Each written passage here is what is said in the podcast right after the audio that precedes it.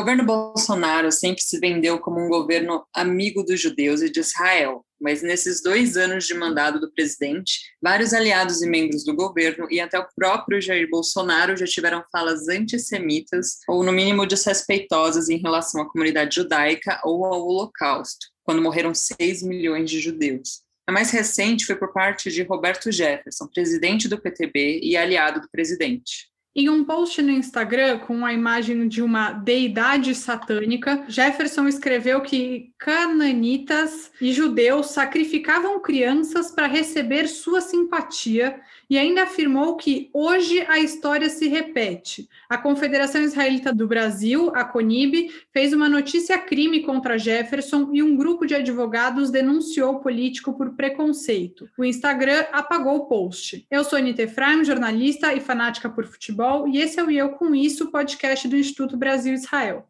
E eu sou Amanda Hatzira, pesquisadora de temas relacionados à cultura judaica e sociedade israelense. E para falar sobre o bolsonarismo e o antissemitismo, recebemos hoje o Daniel Dueck, que sempre fez parte aí da, nossa, da produção do nosso podcast. É sempre um prazer ter ele com a gente aqui também durante as gravações. Ele é mestre em letras pelo Programa de Estudos Judaicos e Árabes da USP e diretor do IB. E o Ricardo Breiterman, que é advogado do Rio de Janeiro e faz parte do grupo que denunciou Jefferson. Sejam muito bem-vindos, muito obrigado por toparem conversar com a gente hoje e acho que a conversa vai ser muito interessante, né? Eu acho que começando com premissa desse absurdo que a gente viu aí acontecendo na, na, na, nas redes sociais, no Instagram. Então, é algo que não, a gente não pode deixar passar, né, gente? Muito bem-vindos. Eu queria começar com o Dani, a gente vai falar bastante sobre as questões jurídicas, mas antes da gente entrar até nesse caso do Roberto Jefferson, Dani, durante muito tempo e até hoje, né, o presidente Jair Bolsonaro se vendeu como um amigo dos judeus e de Israel.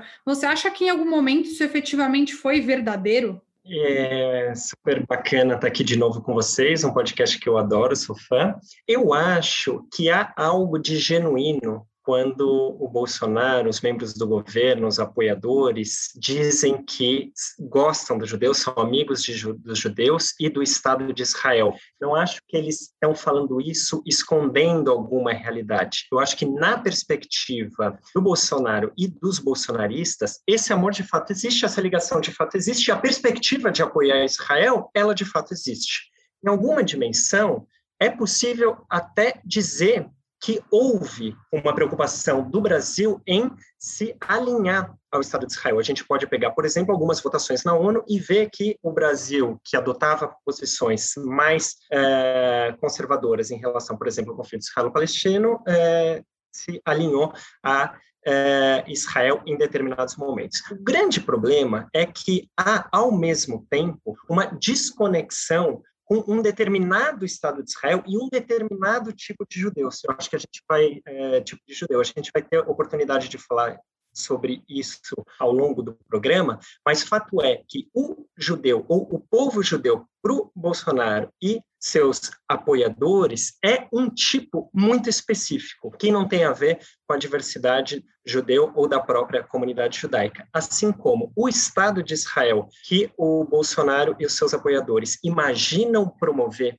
ou defender, é muito diferente do Estado de Israel que a gente conhece, cheio de contradições, cheio de camadas, muitas vezes antagônicas àquelas que o governo brasileiro promove. E só antes de passar a pergunta para o Ricardo, a gente vai ouvir aqui um áudio do presidente da CONIB, o Cláudio Lotenberg, sobre esse post né, do, do Roberto Jefferson.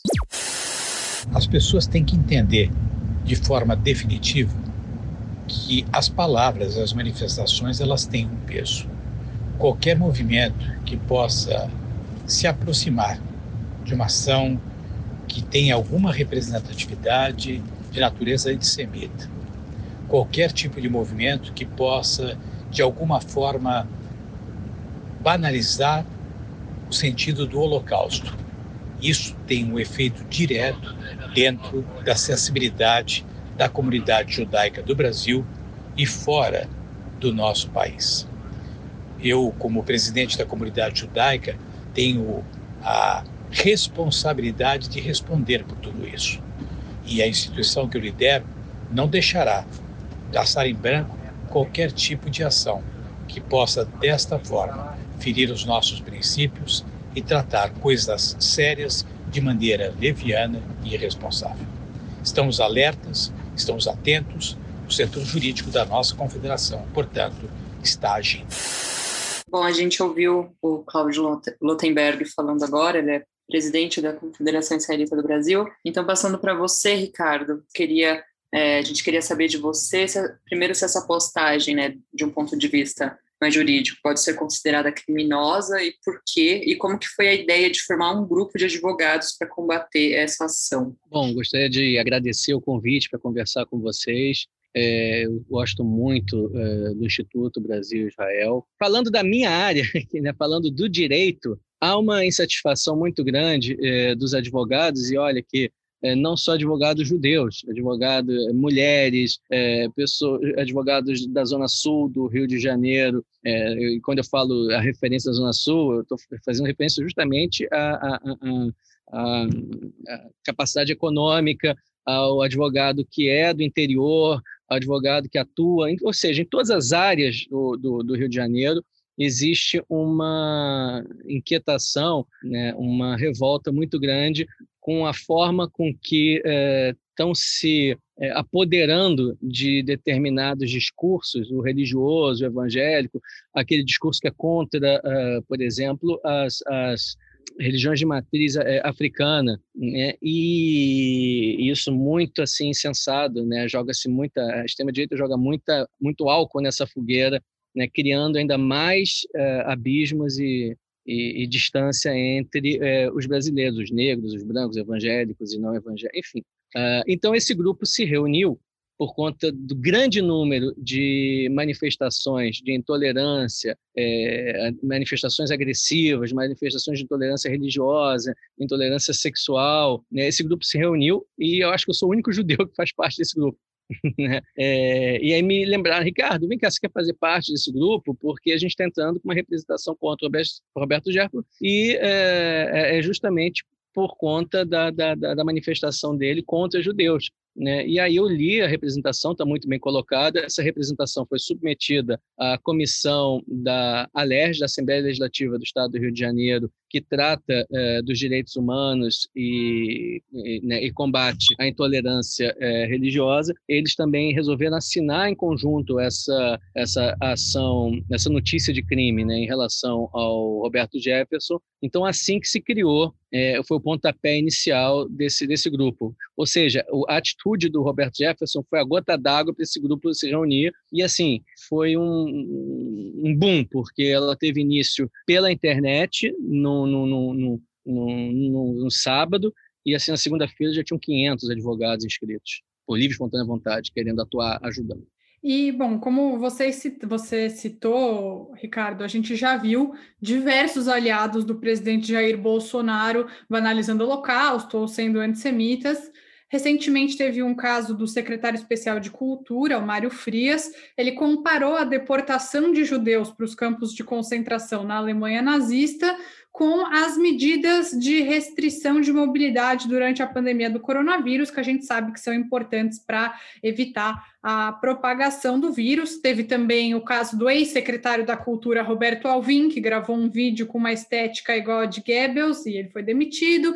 Enfim, são vários exemplos. Queria saber, na visão de vocês, cada um na sua área, né, qual que é a importância de esses casos serem expostos, tanto no âmbito civil como no âmbito jurídico. Acho que a gente pode começar é, pelo Ricardo. Por que, que, é importante tomar ações jurídicas contra essas pessoas? Olha só, é, é importante é, não para condená-las, para colocá-las atrás das grades, ou porque a gente quer uma indenização. Eu acho que o foco, eu venho falando disso desde 2008, quando eu atuei pela Federação Israelita, eu era, na época, advogado é, diretor jurídico da Federação Israelita do Rio de Janeiro, e a gente tomou conhecimento de que a escola de samba Viradouro iria colocar um samba enredo que se chamava É de Arrepiar. E, na, no entender deles, o frio é de arrepiar, o fogo é de arrepiar, o calor é de arrepiar, o amor é de arrepiar, um doce é de arrepiar, o inseto é de arrepiar, o holocausto é de arrepiar. E aí, a maneira como eles quiseram retratar é, isso foi colocando um carro é, que e aí com várias vítimas do Holocausto empilhadas, né? E em cima viria um Hitler sambando, né? E Bela queriam... ideia, gente!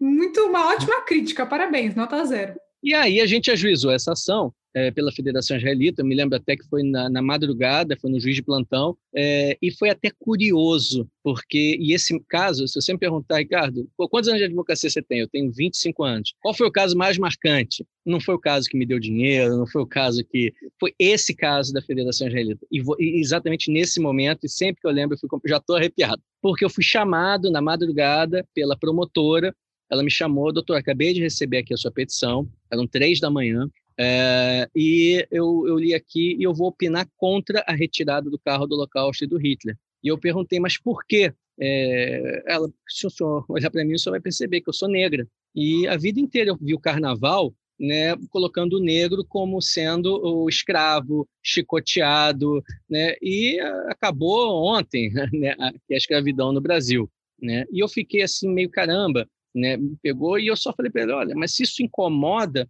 por que, que então nenhuma associação de negros pede para isso parar? Doutor, porque isso é história. Como é que eu vou tirar esse, é, o negro do carnaval se isso é história? Apesar disso me ofender e o negro ser retratado dessa forma. Mas acabou que a gente conseguiu eliminar para tirar aquela, aquele Hitler da, da, da, da avenida, daquela escola, né, da, daquele desfile de escola de samba de 2008, com um argumento que é o que responde a essa sua pergunta. O que a gente quer com a ação, com as ações contra essas manifestações antissemitas, é educar a população.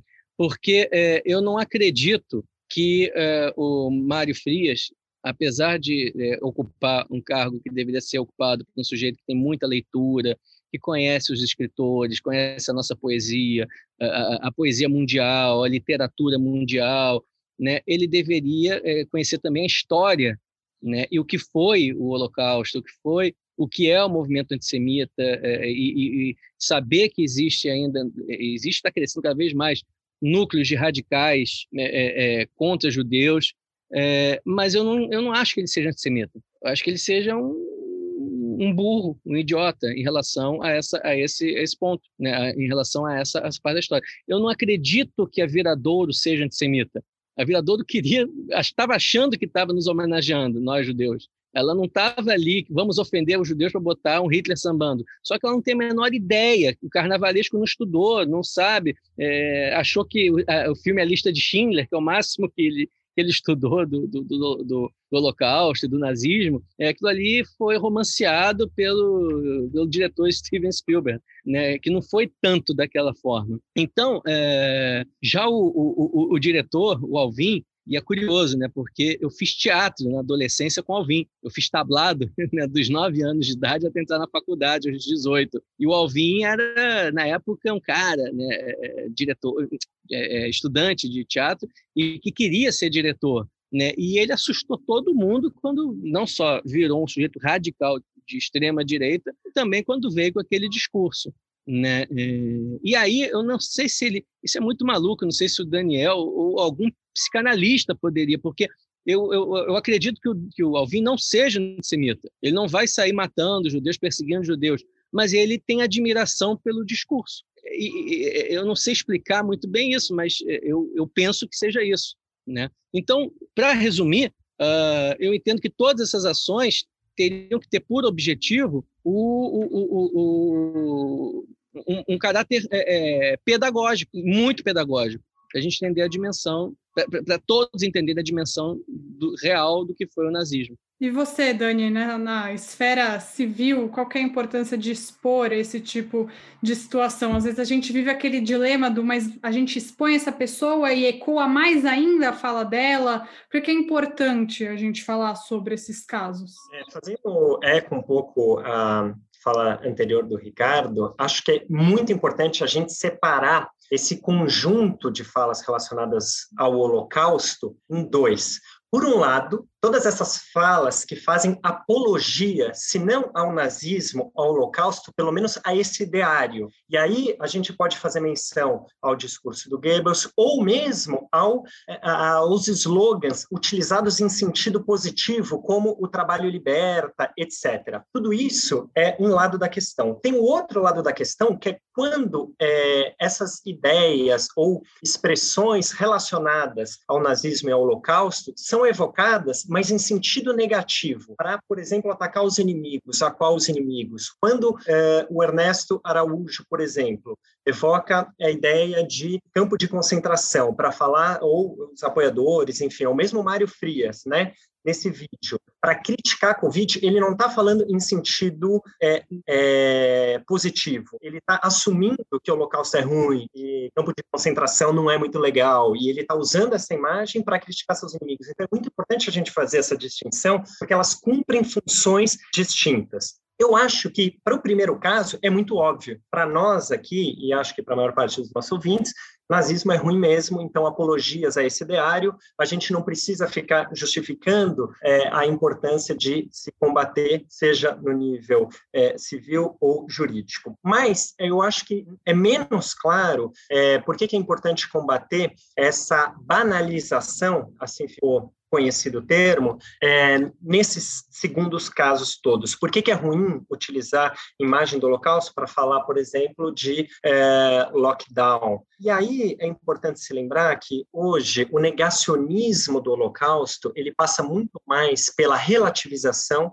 do que pelas afirmações que dizem simplesmente que o Holocausto não existiu. Isso, há, há muitos pesquisadores ligados ao Yad Vashem chamando a atenção para o fato de que assim como se tornou impossível negar o Holocausto em sua totalidade, na sua essência, naquilo que lhe é intrínseco, qual que é a estratégia negacionista contemporânea? É você relativizar alguns dos seus aspectos também essenciais. Nisso, próprio Bolsonaro, e o governo Bolsonaro de maneira geral, tem sido pródigo. Eu queria citar alguns exemplos para a gente perceber como faz parte do contexto e como é importante olhar esse contexto. Bolsonaro, desde antes das eleições, em entrevistas, chegou a dizer que Hitler era um bom general, um bom estrategista, o que é uma mentira. Hitler perdeu a guerra, a gente sabe disso, mas a imagem estava lá. Bolsonaro, ainda antes das eleições, chegou a dizer que um grande número de mortos durante o Holocausto se devia principalmente por fome e por doenças, mais até do que pelo extermínio sistemático. O Bolsonaro, depois que já era presidente, depois de ter visitado Yad Vashem e mostrando que ele não entendeu nada do que estava lá dentro, disse que,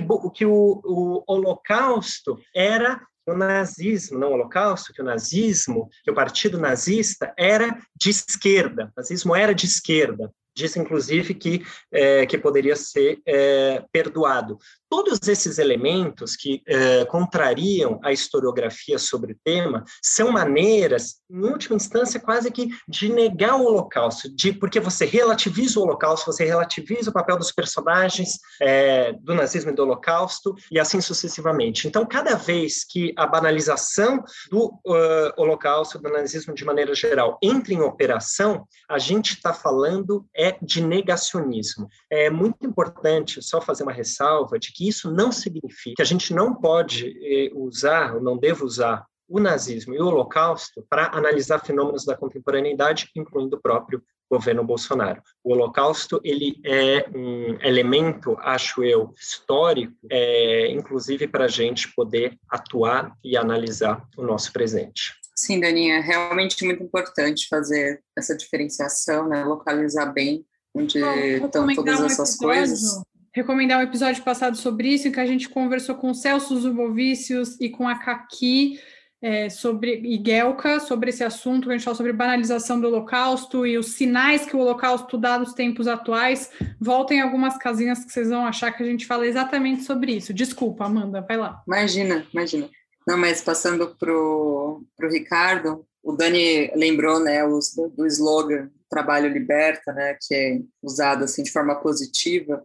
É, e a gente teve um caso recente de uma advogada, Doris Denise Newman, que é militante bolsonarista e usou é, esse slogan, usou essa frase é, que está na porta do campo de concentração de Auschwitz. É, e ela usou para protestar contra o lockdown no Rio Grande do Sul. É, então, perguntando para vocês, é, vocês acham que punir ou expor essas contradições né, é, desses apoiadores do presidente Jair Bolsonaro efetivamente coíbe nossas ações? Pode começar por você, Ricardo. Olha só, eu acho que faz pensar. A gente deve coibir sempre qualquer manifestação, ainda que subliminar, é, ou uh, ah, falei, mas não queria dizer isso. Eu acho que qualquer manifestação é, mais é, ostensiva ou mais modesta ou que tenha uma dupla interpretação deve ter algum tipo de, de, de reação, uh, mas é claro que para cada manifestação a gente tem que ter a reação adequada. Uh, a gente lembra do caso, no, eu acho que foi o Rafinha Bastos, não, foi o Danilo Gentili, que falou os judeus aqui de Janópolis uh, não Danilo querem Gentili. Aqui, Danilo Gentili, os judeus de Janópolis não querem o metrô aqui porque a última vez foram parar no campo de concentração que a outra vez que entraram no trem foram parar no campo de concentração. É, se você me perguntar, Ricardo, cabe ação em relação a isso? Não, não cabe ação. Ah, mas ele foi antissemita. Ele não foi antissemita. Ele não falou a morte aos judeus. Ele não. Ele fez uma piada da dor dos judeus. Né? É, é muito ruim. É uma piada ruim. É uma piada é, é, é muito mal feita quem faz esse tipo de piada está sujeito a ser muito criticado na sociedade e perder é, uma parcela grande é, dos seus admiradores. Por outro lado, eventuais antissemitas adormecidos ficam encantados, ficam empolvorosos. Isso é combustível para eles passarem a adorar né, é, quem faz esse tipo de piada. E é exatamente por isso que, Ricardo, mas você disse que não, não dá para processar porque não tem nenhum crime, não tem aí não passou, não tem calúnia, injúria, difamação e não tem antissemitismo. Então, o que se faz? Se faz uma notificação, as instituições, é, a nossa instituição faz, a CONIB faz uma notificação de repúdio, uh, enfim, os grupos que se sentiram ofendidos devem fazer as manifestações é, é, é cabíveis. Né? Então, nesse caso da, do, do, do, do vereador, do deputado, do senador que usa, utiliza uma frase é, que é uma frase chavão, que é uma âncora né, do, do, do, do nazismo para se autopromover, é, ainda que a frase isolada não caracterize algum tipo de crime, apologia ao antissemitismo, é, apologia ao nazismo, eu entendo que deve ser sim feita uma notificação para que a pessoa preste os esclarecimentos. Aliás, tem até uma ferramenta né, é, no Código Penal, no processo penal, que é, garante aquele que foi ofendido e que está meio na dúvida do que, que uh, um, uma determinada pessoa que lançou contra ela, né, contra esse terceiro, uma frase dúbia, o que, que ela queria dizer com aquela frase, esclarecendo que no silêncio, ou seja, se eu notifico uma pessoa que, que eu entendo que falou algo que seja ruim em relação a mim, mas pode ser dúbio, pode ter uma interpretação tanto para lá como para cá, tanto agressiva quanto neutra é, ou positiva, eu notifico essa pessoa e explico que tô, não gostei da frase, né, e quero que ela explique o que, que ela quis dizer com aquela frase sendo que a não resposta, né, a omissão, ou seja, se ela ficar inerte depois de receber aquela carta, eu vou interpretar que o que ela queria dizer era algo negativo a meu respeito. E aí sim eu vou ajuizar a ação criminal e a ação civil que era necessária. Então, a gente tem feito muito isso, né? Muitas, é, assim, é é, é, notificações preparatórias de uma futura ação criminal, caso a explicação que venha a partir da notificação não seja satisfatória, ou caso não venha a, a, a explicação. Ricardo, né? deixa eu aproveitar e até antes de a gente passar para o Dani falar sobre isso, queria te perguntar se desde o início do governo Bolsonaro você notou um aumento dos casos de intolerância, antissemitismo, apologia ao nazismo que tem chegado a você. Muito, muito, mas não só a, a judeus. Desde que o, o governo Bolsonaro começou, uh, eu estou sentindo muito, crescer muito a intolerância contra negros, contra homossexuais, contra artistas.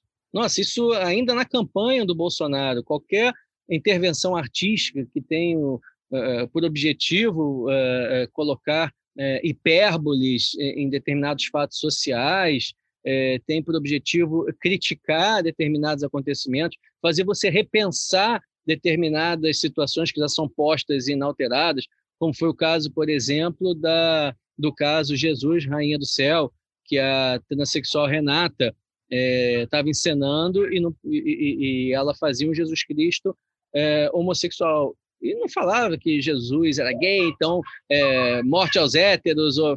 Não, ela queria mostrar para a sociedade como que ela imaginaria é, é, Jesus caso ele fosse homossexual.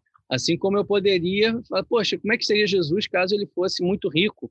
Como que Jesus seria caso ele fosse negro? E isso é um direito de cada um, até porque cada um tem o direito de professar sua religião e a gente, nós quatro aqui, a gente pode fundar uma religião, desde que a nossa religião não atente contra a, a, a qualquer outra instituição, religião né, estabelecida.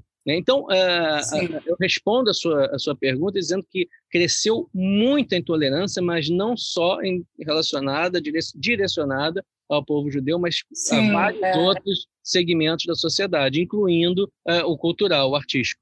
Foi já durante o governo Bolsonaro que várias instituições é, públicas, Banco do, do, do, Brasil, que tem lá um belíssimo trabalho histórico do CCBB, Centro Cultural Banco do Brasil, os Correios e várias Caixa Econômica Federal são os grandes patrocinadores de espetáculos, filmes e, e obras é, é, das mais variadas. E é, depois que ele assumiu, uh, essas, essas instituições receberam a ordem de só apoiar e, e, e patrocinar e oferecer o seu espaço para obras teatrais, é, de pintura artística, é, que tivessem um, um discurso é, é, que fosse o discurso que o governo aceita. Então, nada que fosse ah. contra, entre aspas, a família, nada que fosse, entre aspas, a, a, a sexualidade. Então, você limitou a, a, a, um único tipo de arte que é a que é aceita pelo, pelo, pelo Estado. Isso é uma espécie, não, é, não chega a ser uma censura, mas ele deu um jeito de sim censurar é, de forma transversa, né, de forma de outra maneira. É, é para quem, para o pessoal que pede a volta da ditadura aí sentir um pouco do, do gostinho, né? É, mas passando para o Dani, é, aproveitando, né, que a gente entrou entrou nisso, é, quais comportamentos né, do Bolsonaro você avalia que incentivam que as pessoas ajam dessa forma, né? Que, que elas sintam é, liberdade para expressar preconceitos assim de forma tão, né?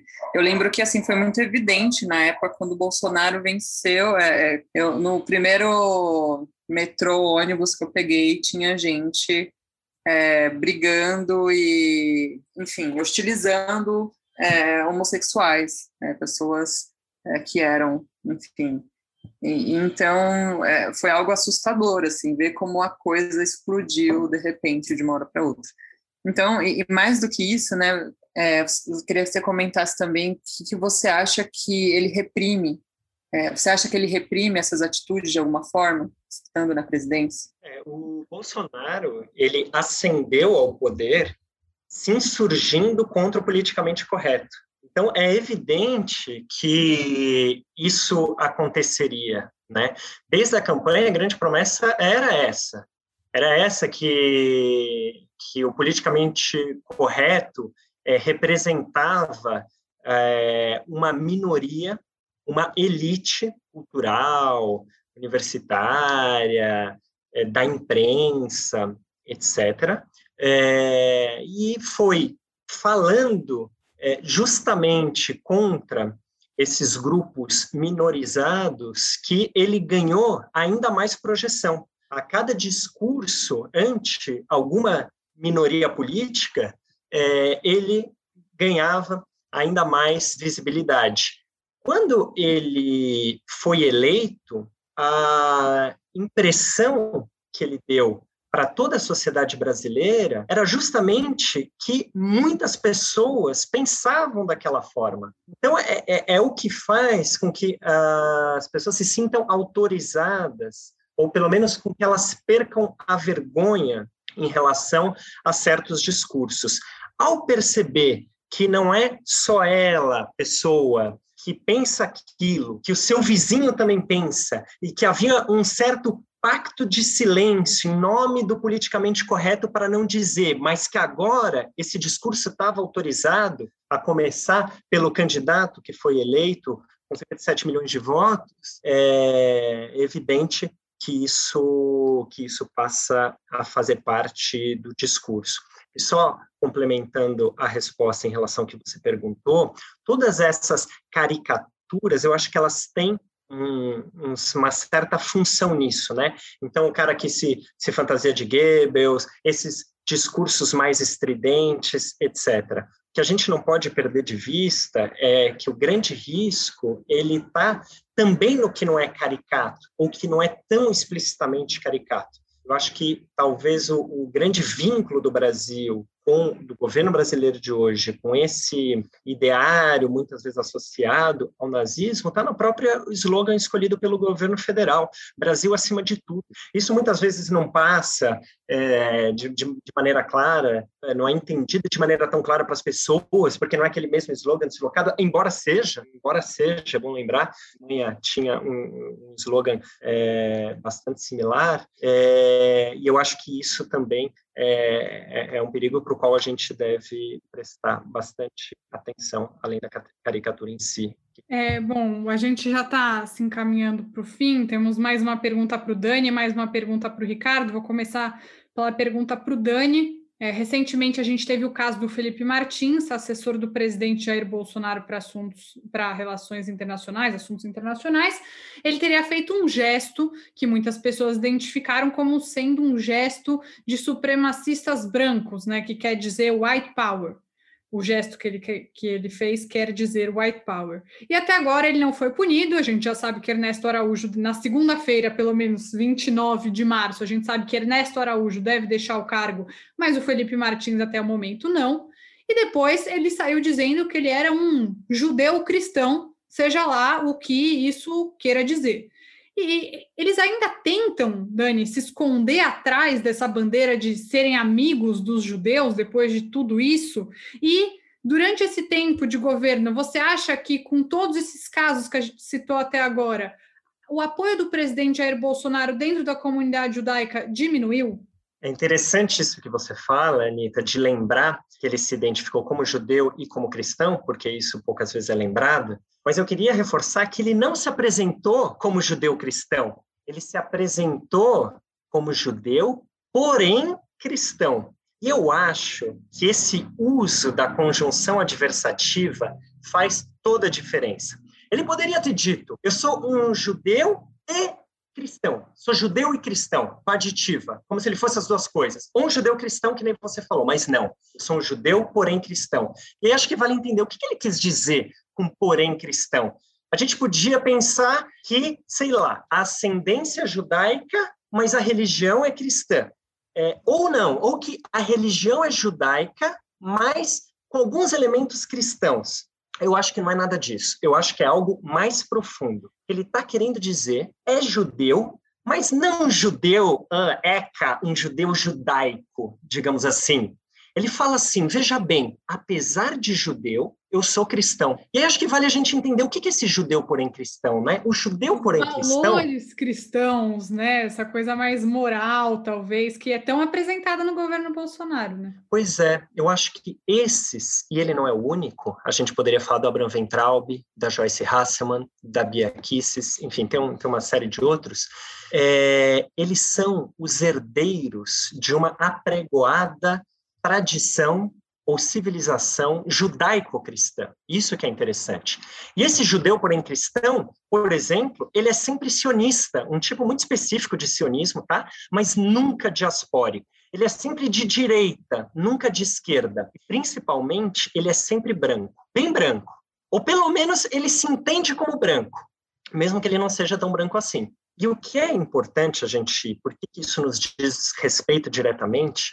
Porque o judeu, porém cristão, ele se enxerga como mais judeu até do que os judeus judaicos. É o judeu, porém cristão, e não os rabinos, não a gente, que conhece as escrituras. E é por isso que alguém como o Roberto Jefferson se sente autorizado para dizer que os judeus são adoradores de Baal, sacrificam crianças em nome dessa deidade. Que judeus ele está falando? Ele está falando do judeu judaico. Os judeus, porém cristãos, eles são outro de judeu. É um judeu, essa é uma nova identidade política. Ela é uma identidade que nos ajuda a entender o bolsonarismo por ser essa identidade herdeira dessa tradição inventada política, ideológica, judaico-cristã do governo Bolsonaro.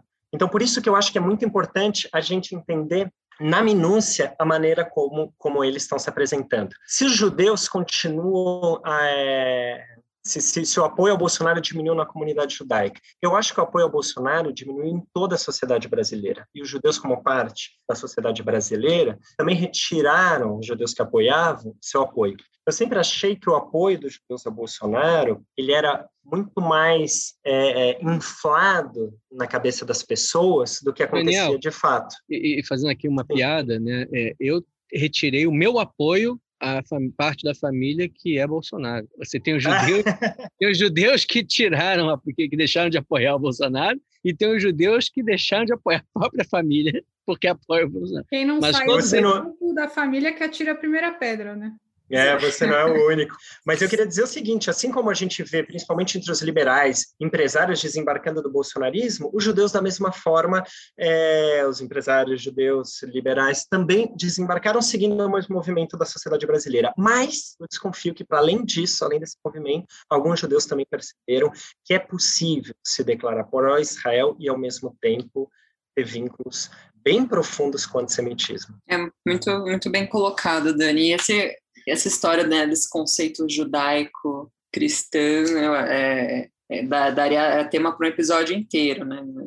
é algo que não existe e, e, eu acho que as pessoas têm que parar de, de disseminar essa ideia por aí. E para finalizar aqui o nosso episódio, Ricardo, é, eu queria, né, se alguém que está ouvindo a gente passar por um caso de antissemitismo, queria que você dissesse, né, é, ou qualquer outro tipo de preconceito, claro, não precisa ser necessariamente judeu, né? Como que a pessoa deve agir? Quais são os caminhos? Quem, é, quem devem procurar? Quais são os caminhos? Vamos lá. Muitas das causas é, surgiram agora porque uh, o antissemita ele está declarando sem sem temor algum, uh, de forma escrita, só falta papel timbrado e, e, e carimbo do cartório nas redes sociais. Então, uh, isso ficou uh, facilitou o trabalho do advogado, porque o direito, né, ele tem suas limitações. A gente não consegue uma condenação ou provar um determinado fato sem a existência de elementos que convençam a formação da, da, da opinião do juiz. Né? Então, a primeira coisa que se deve fazer é constituir uma prova, é, que seja uma testemunha, que seja o print de uma página. É sempre bom lembrar que o print da ofensa numa página da internet, ela deve ser com o que está escrito lá em cima, http barra barra, o endereço onde ocorreu. Ah, eu printei aqui o que determinada pessoa falou no Instagram, mas só vem o print do Instagram, mas não vem ali em cima o HTTP. Ué, Ricardo, mas isso não tem no aplicativo, porque o aplicativo não tem. Sim, aí você tem que fazer o print na, na, pelo Instagram na internet. E é, a partir desses elementos de prova, testemunha, um áudio, um, é, uma forma audiovisual também, né? É, a gente consegue, consegue ir na justiça e fazer a notícia do crime. No Rio de Janeiro, a gente tem uma delegacia especializada em crimes eletrônicos e tem uma delegacia especializada, a DECRAD, é, de intolerância racial né? Ela é uma é uma é uma delegacia bem ativa, né? Até o delegado é evangélico, né? Fala sou evangélico, mas eu não admito nenhuma é, intolerância religiosa, tanto que ele está sempre ativo quando acontece uma coisa, por exemplo, no Big Brother, né? Ele já está atento ali, o Ministério Público também está atento. E uh, o que a gente observa é que raríssimas são as condenações efetivas, né? Porque uh, quando a coisa né, quando o fato ele fica um pouco, ele vai, é judicializado e, e, e o processo anda, né, sai do delegado e vai para a mão do juiz já com uma denúncia, uh, sempre tem um pedido de retratação, um pedido de desculpas, a comunidade acaba né, pedindo. Eu gostei de lembrar do caso em que um parceiro da comunidade judaica do Rio de Janeiro, que é o Babalaô Ivani dos Santos, um homem maravilhoso, é, sempre esteve do nosso lado, sempre que a gente foi alvo de intolerância religiosa, quando botaram uma suástica uh, na, na, porta do Barilã, ele sempre esteve do nosso lado. De um tempo para cá, as novas administrações da Federação Israelita estão meio que escanteando ele, isso está me deixando muito triste, né? Me lembrando da, da, música, não sei se é da Betânia, né? Atiraste uma pedra no peito de quem só te fez tanto bem, né? E quebraste um telhado, feriste um amigo, perdeste. Enfim, ele sempre esteve do nosso lado. Até que é, houve uma fala muito maldita do padre Fábio de Mello, que está passando por um momento muito ruim essa semana, perdeu a mãe, né, um padre conhecido, e a mãe morreu de Covid. Né? E então é, o padre Fábio de Mello, é, numa dessas missas que ele faz para milhares de pessoas, né, né, essa, por exemplo, que teve problema foi acho que em Belo Horizonte para 40 mil pessoas. Ele falou no meio da, da, da sua fala, ele disse: olha é, aqui todos são protegidos por Deus, e se aparecer uma macumba na tua porta, chuta, porque nada do mal vai te abater, porque a macumba é do mal, blá, blá, blá. E aí, que história é essa? Macumba é do mal? Né? Isso aí né, só, só faz aumentar a intolerância contra as religiões de matriz africana. E aí ele pediu ajuda à Federação Israelita, que não fez nada. Falou, não, é, vai sozinho, vai. E eu, na pessoa física, eu né, falei, não, vou ajudar. Ele sempre esteve do nosso lado, vou ajudar. E a ajuda, gente, não é partir para a guerra, vamos processar e tal. Se a gente entende que é uma pessoa né, que cometeu um deslize, então a gente vai notificar, vai tentar dar as mãos e dali fazer uma ter uma, um ato em conjunto. Então nesse caso, por exemplo, o Fábio de Mello com a comunidade é, é, né, é, que estava assim que o Bolsonaro foi eleito, várias casas de candomblé começaram a pegar fogo, começaram a, a, tirar pedra, né, você não podia sair de branco na rua, né, e o meu medo é que um dia a gente não possa sair de preto, né, que o rabino ele veste preto, o rabino ou então que a gente não possa sair de kipá na rua porque vai tomar pedra. Então, assim como eu tenho esse medo, né, que parece estar muito longe, eu já estou vendo isso acontecer com um colega que sempre esteve do nosso lado, que é, é, é o Ivani, e que é a população é, é, candomblessista e umbandista. Então, eu mandei uma carta, pro, pro, pro uma notificação para o padre Fábio de Mello, ele ficou muito mal, se predispôs a ajudar, e ele fez um programa é, com a gente, a gente foi até a Baixada Fluminense do Rio de Janeiro, que é um lugar mais, é, muito mais pobre do que a Zona Sul, e lá a gente fez uma oração ecumênica, ele pediu desculpas, e, e, foi genuíno, foi verdadeiro, não foi uma desculpa da boca para fora. A gente sabe quando é de verdade quando é algo que é ensaiado para não pegar mal na mídia. E estamos ótimos parceiros. O padre Fábio de Mello depois foi na caminhada, se fosse falso, ele não iria. Foi na caminhada na Avenida Atlântica do Rio de Janeiro, na praia de Copacabana, na caminhada contra a intolerância religiosa, e estava lá o padre Fábio de Mello, junto com o Rabino Bonder, junto com outras pessoas que são representativas. Então, é, é, é, é, eu acho importante as ações, é, para mim, só tem uma finalidade se a gente conseguir uma, uma narrativa depois que seja educativa para a sociedade. Né? A condenação, indenização por dano moral, prisão, isso não, não, não, me interessa. Bom, gente, queria agradecer muito. Acho que essa última mensagem do Ricardo é muito importante sobre mudança de atitude, né? Que a ação ela tem um fim também, acho que dá para dizer, educativo. Até vou citar aqui depois que aconteceu esse caso do Roberto Jefferson, um dos grandes judeus representantes do bolsonarismo, digamos assim, Fábio Weingarten, ex-secretário de comunicações, disse que era um absurdo chamar é, o Roberto Jefferson de antissemita, porque ele era um grande amigo de Israel e dos judeus. E você falar que judeu sacrifica criança não é você ser um grande amigo de Israel ou dos judeus. A gente não pode é, se deixar levar por esse tipo de falácia. A gente vê que são muitos casos de apoiadores do presidente, a ideologia bolsonarista repetindo esse tipo de ação e a gente tem que sempre ficar alerta. Agora, quem ouviu a gente até o final sabe como proceder nesse tipo de caso, também em caso, outros casos de discriminação. Então, queria agradecer primeiramente ao Ricardo Breiterman, que é advogado, esteve aqui com a gente e esteve envolvido, está envolvido nesse grupo de advogados que lutam contra a intolerância. Ricardo, muito obrigada. Eu que agradeço. Espero ter ajudado aí não só aos nossos ouvintes da comunidade, como da comunidade maior. Um abraço aí a, a todas e todos.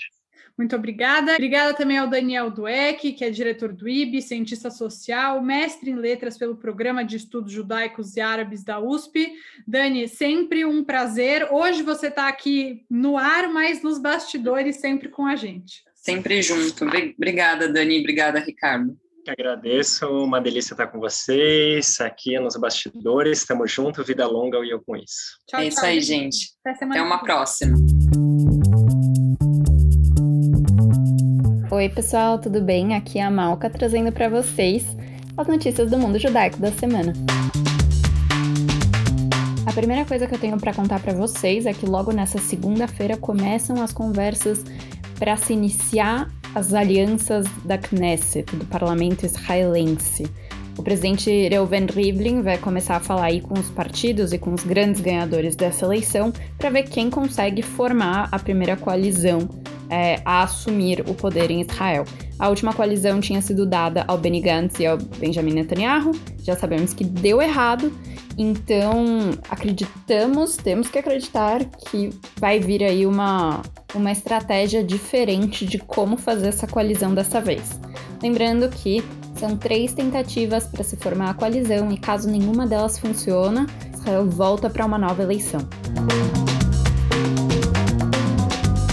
A segunda notícia que eu tenho para te trazer é que Israel entrou na lista dos países que tem sua própria variante de coronavírus. O vírus foi, é, foi identificado aí em julho, que ele começou a circular, sequenciado em outubro e entrou aí para alguns testes em novembro de 2020. E agora a gente já descobriu que de fato é algo que nasceu aí na cidade de Rahat, é, em Israel, e já estava sendo descoberta aí com a frequência de 98% em Netanya e em Haifa.